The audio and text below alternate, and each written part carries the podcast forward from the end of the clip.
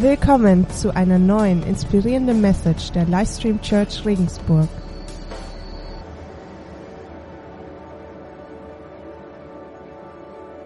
Ich wollte heute Morgen nur ein paar Sachen mit euch teilen und dann wollen wir uns noch ein bisschen Zeit nehmen und einfach beten und glauben, dass Gott heute Morgen was tun will in deinem Leben.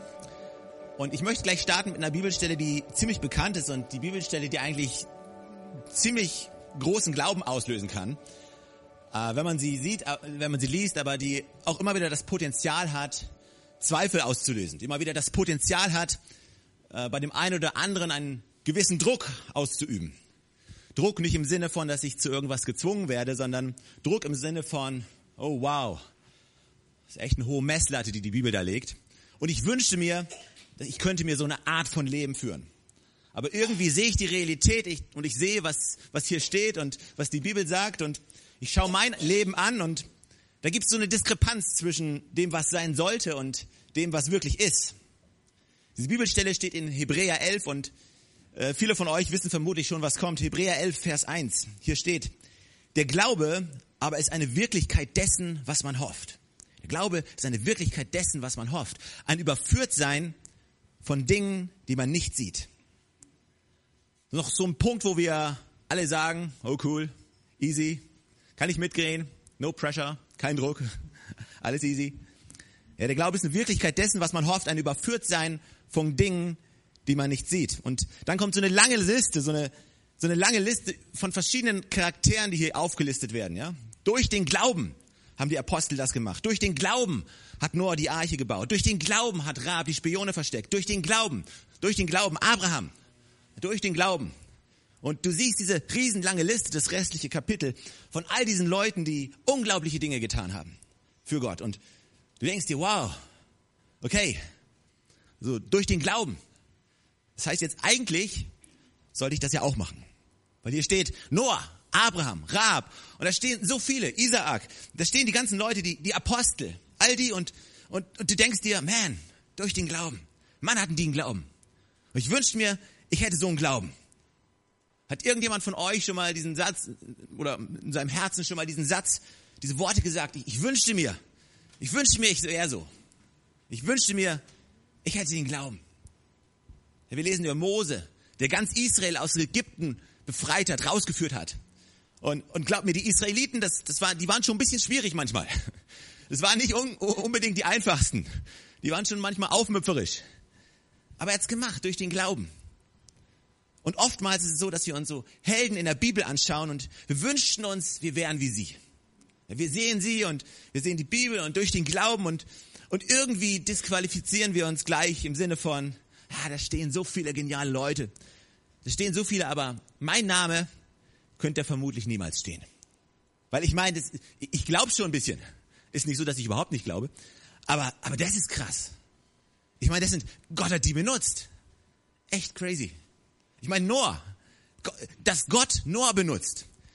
Ich meine, das macht ja auch irgendwie Sinn eigentlich, weil wir lesen über Noah im 1. Mose Kapitel 6, Vers 9, da steht, dass Noah ein gerechter Mann war. Er war untadelig unter all seinen Zeitgenossen. Noah lebte mit Gott, sagt diese Bibelstelle. Und natürlich macht es Sinn, dass Gott Noah benutzen würde. Weil er war der Einzige, die Bibel sagt, der Einzige noch Gerechte. Der Einzige, der da war, untadelig. Er lebte mit Gott. Klar macht es Sinn, dass Gott den benutzen würde. Macht Sinn, dass der Glauben hat.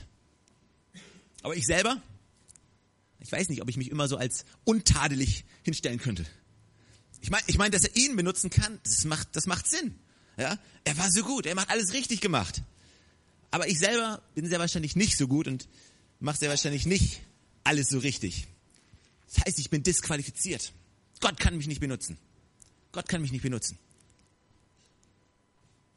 Aber dann, dann, dann geht die Liste weiter und wir sehen andere Männer und Frauen, wie zum Beispiel Paulus. Ich meine, Paulus, wie kann Gott Paulus benutzen? Paulus war der, der Christen verfolgt hat. Paulus hieß eigentlich gar nicht Paulus, sondern er hieß Saulus und er war einer von denen, die die Christen verfolgt hat. Die, die, die da standen, als Stephanus gesteinigt wurde, der zustimmend genickt hatte.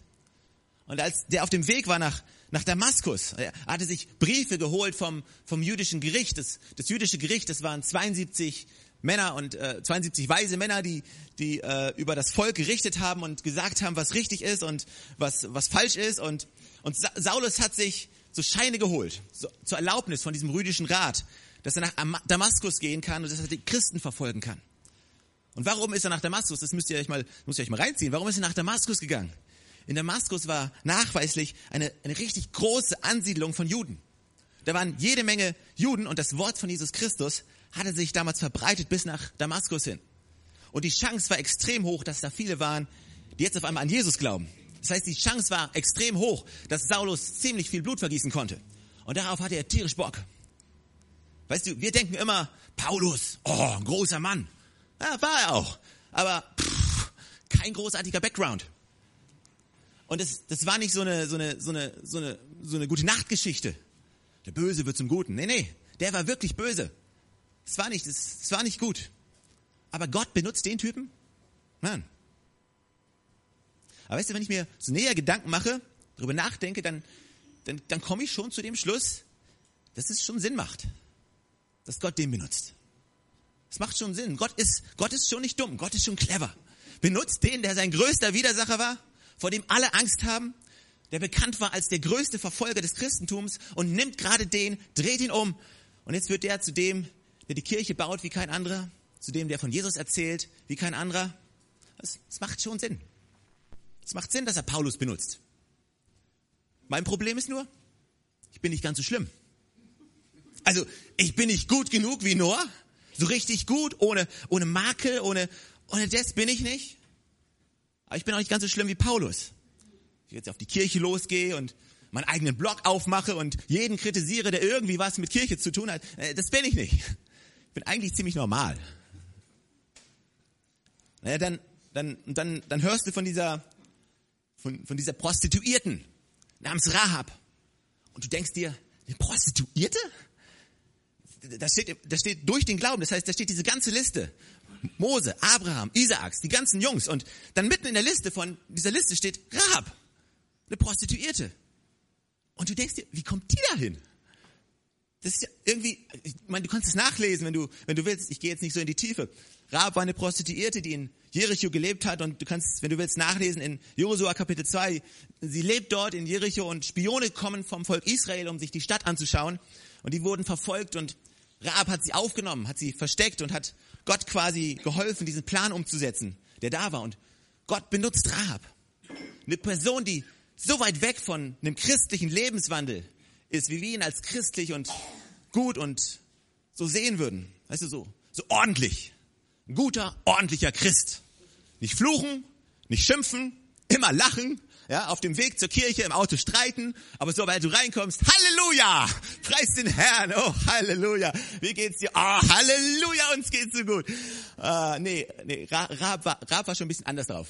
Die hatte schon ein paar andere Slogans drauf gehabt, vermutlich. Und, und Gott benutzt sie lässt sie Teil werden von seinem Plan und wir denken, oh, verrückt. Aber ich denke mir, naja, irgendwie macht das schon Sinn, dass Gott gerade sie benutzen würde. Es macht schon irgendwie Sinn, dass, dass Gott einen Menschen nimmt, der von seinem Lebenswandel so weit weg von Gott ist, so komplett anders lebt, als sich Gott es für sie vorgestellt hat. Und er nimmt sie und er dreht sie um als Zeugnis für viele. Das macht schon Sinn. Das Problem ist nur, ich, bin jetzt nicht so super gut wie Noah. Ich bin auch nicht so super schlimm wie, wie, wie Saulus damals war. Aber ich bin auch nicht wirklich, der, keine Ahnung, jemand, der so einen verrückten Lebenswandel hat, der einfach crazy ist. Ich bin, ich bin einfach normal. Kann Gott was anfangen mit normalen Menschen? Wäre nicht schlecht. Aber wisst ihr, ich meine, manchmal denken wir, naja, klar benutzt der Paulus. Klar benutzt der Rahab. Klar benutzt er die alle. Aber ich, ich bin einfach nur normal. Eigentlich für Gott nicht wirklich zu gebrauchen. Weil ob ich mich nun entscheide oder nicht, meine, wen juckt's schon? Wird keine große Auswirkung machen. Wird, keine Zeitung wird darüber schreiben, kein Magazin wird darüber berichten, dass der auf einmal zum Glauben gekommen ist. Und wahrscheinlich wird's nicht so viele. Pff, macht das wirklich Sinn? Aber wir haben eine ganze Reihe von, eine ganze Gruppe von Menschen vergessen, die Gott benutzt hat. Hast du schon mal an die Jünger gedacht? Die Jünger, die Jesus sogar selber ausgewählt hat? Es waren jetzt keine großen Christenverfolger. Es waren auch nicht keine so super Leute, die so an Gott dran waren, so nah wie irgend nur möglich. Es waren ganz normale, durchschnittliche Menschen, so wie du und ich. Und Jesus ist am Ufer entlang gelaufen, hat sie gesehen, sie gerufen und hat ihnen eine neue Vision gegeben. Völlig normale Menschen. Vielleicht denkst du, hey, ich bin nicht zu gebrauchen für Gott, weil ich bin einfach zu normal. Was kann Gott schon mit mir machen?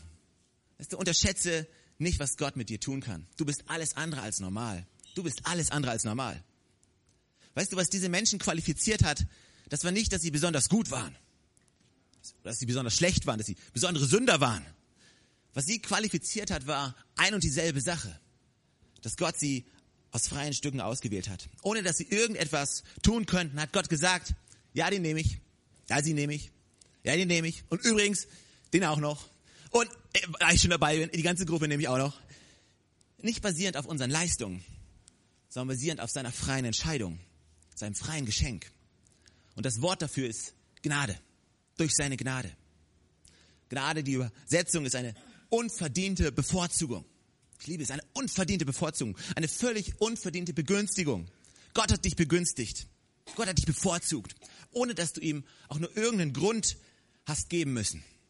Hat sich einfach für dich entschieden, hat gesagt, das ist mein Kind, ja, die ich jetzt auswählen werde. Und wenn du denkst, ah, ich bin nicht, ich bin, bin nicht gut genug, ich bin nur so normal. Ja, mein Arbeitgeber sagt, ich bin normal. Mein Arzt sagt, ich bin normal. Mein Konto sagt, ich bin normal.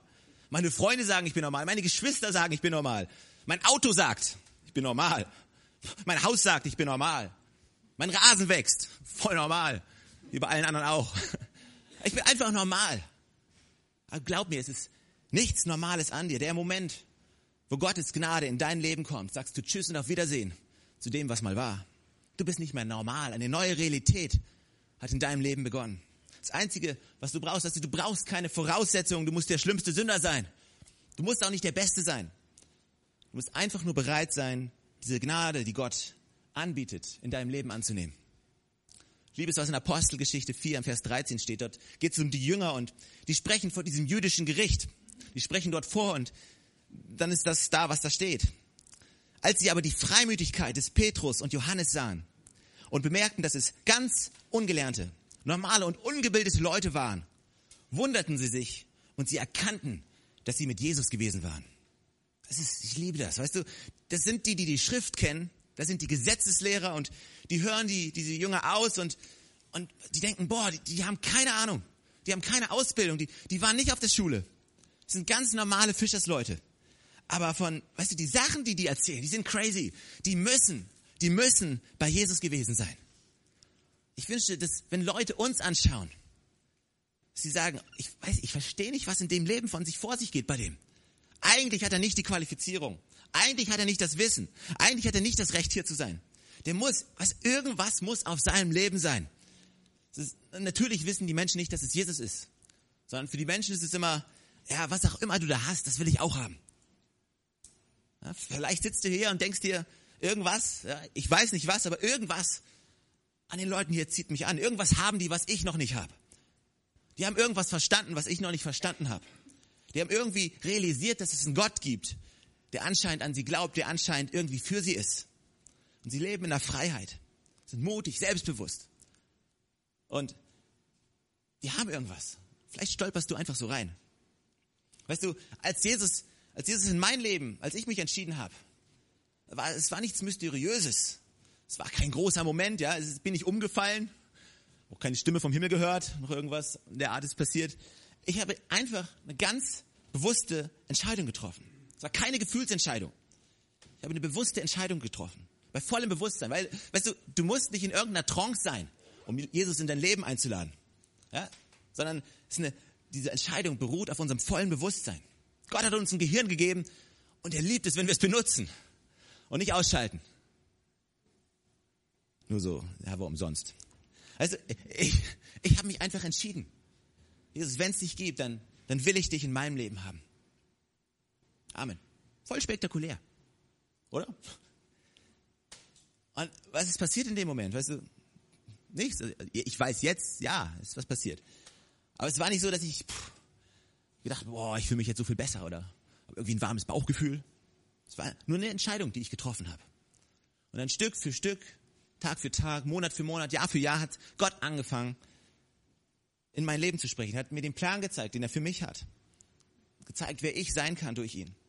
Menschen gezeigt, hat gezeigt, dass er, wie sehr er Menschen liebt und wie sehr er sich wünscht, dass er Menschen die Antwort geben kann. Und er braucht Leute, die, die von ihm erzählen. Hey, es gibt einen Gott, der für dich ist. Es gibt einen Gott, an den du dich wenden kannst. Und wenn du hoffnungslos bist, wenn du keinen Ausweg mehr siehst, hey, es gibt einen Ausweg. Sein Name ist Jesus Christus. Und er glaubt an dich. Er ist für dich gestorben. Es gibt einen Weg für dich. Es gibt eine Vergebung für dich. Er hat eine Zukunft für dich. Nur durch Gnade. Es hat nichts mit mir zu tun. Epheser 2 in Vers 8 und 9. Noch einmal, sagt er es hier. Und ich liebe Paulus. Paulus ist so cool. Paulus hat das Wort Gnade. Weißt du, wenn du nachschlägst im, in der Bibel, das Wort Gnade im Alten Testament, das Alte Testament ist zwölfmal so dick wie die Briefe von Paulus. Und im gesamten Alten Testament taucht das Wort Gnade nur 68 Mal auf. Nur selten wird es in einem wirklich theologischen, fundamentalen Zusammenhang benutzt. In den Evangelien, in den vier Evangelien im Neuen Testament wird das Wort Gnade ganze 13 Mal benutzt. Und die Evangelien sind doppelt so dick wie die Briefe von Paulus. Und Paulus in seinen Briefen aber benutzt das Wort Gnade 144 Mal. Und die meisten Mal in einem sehr elementaren Zusammenhang. Und nachdem er schon die ganze Zeit über Gnade gesprochen hat, sagt er hier in Epheser 2, Vers 8 bis 9, noch einmal, nur für den Fall, dass du die 143 Male nicht gehört hast. Lass mich noch einmal sagen, okay? Nur noch einmal für dich. Durch Gottes Gnade seid ihr gerettet. Und zwar aufgrund eures Glaubens. Ihr verdankt eure Rettung also nicht euch selbst. Nein, sie ist Gottes Geschenk. Sie gründet sich nicht auf menschliche Leistung, sodass niemand vor Gott mit irgendwas groß tun kann. Ja, noch einmal. Noch einmal. Alle sagen noch einmal. Okay, come on, hört zu, hört zu. Noch einmal, durch Gottes Gnade seid ihr gerettet. Und zwar aufgrund des Glaubens. Ihr verdankt eure Rettung also nicht euch selbst. Nein, sie ist Gottes Geschenk. Sie gründet sich nicht auf menschliche Leistung, sodass niemand vor Gott mit irgendwas angeben könnte. Nein, es ist ein freies Geschenk für dich. Weißt du, Gott benutzte Noah, um die Menschheit zu retten. Nicht, weil er so gut war, sondern weil er ihn ausgewählt hat. Wenn Gott Noah benutzen kann, dann kann er auch dich benutzen. Er kann dich benutzen, um die Menschheit zu retten. Du bist Teil von seinem Rettungsplan für diese Menschheit. Gott benutzte Paulus, um seine Kirche zu bauen. So wenn Gott Paulus benutzen kann, um seine Kirche zu bauen, glaub mir, dann kann er auch dich benutzen, um seine Kirche zu bauen. Du bist dazu berufen, sein Haus zu bauen. Du bist dazu berufen, Teil von seiner Familie zu sein. Durch deine Gnaden, Gaben, die du hast, deine Talente, die du hast, sie einzubringen, an diesen gedeckten Tisch zu kommen. Zu sagen, come on, Lass uns gemeinsam ein Haus bauen, was so voller Liebe ist, so voller Wärme ist. Ein Zuhause, wo Menschen ankommen können. Du kannst es nicht, weil du so gut bist, nicht weil du so heilig bist, nicht weil du die lautesten Gebete sprichst, nicht weil du, pff, keine Ahnung. Nein, weil Gott dich dazu berufen hat. Er hat Raab benutzt, um seinen Plan umzusetzen. Und wenn Gott Raab benutzen kann, um seinen Plan umzusetzen, dann kann er genauso gut dich benutzen. Du bist Bestandteil von seinem Plan. Er hat die Jünger benutzt, um die gute Nachricht zu verbreiten. Und wenn Jesus ganz normale, stinknormale Fischersleute benutzen kann und ihnen die wohl wichtigste Botschaft anvertraut, die es überhaupt nur gibt, dann kann er dich benutzen, um seine gute Nachricht zu verbreiten. Eigentlich sind wir absolut unbrauchbar, aber Gottes Gnade macht uns brauchbar für Gott. Gottes Gnade bringt uns an einen Ort, an dem Gott uns benutzen kann. Mein einziges Ziel heute Morgen ist, dass du rausläufst in dem Wissen und in dem Bewusstsein, Gott kann mich benutzen. Gott kann mich benutzen, nicht weil ich so gut bin, sondern weil er so gut ist. Gott hat mich ausgewählt, nicht weil ich irgendwas geleistet habe, sondern einfach nur, weil er wollte. Er wollte, wollte wirklich. Es war nicht so, dass Gott zu Jesus gesagt hat, hey, nimmst du den da auch noch? Und Jesus sagt, boah, hey, wirklich, ich, ich, die Guten habe ich mir schon genommen und muss ich den wirklich auch noch nehmen? Und nee, Gott sagt, den, den und den und den. Ich hoffe, dass du verstehst Gottes Gnade in deinem Leben. Hoffe, dass diese Gnade diese Grundlage für dich ist.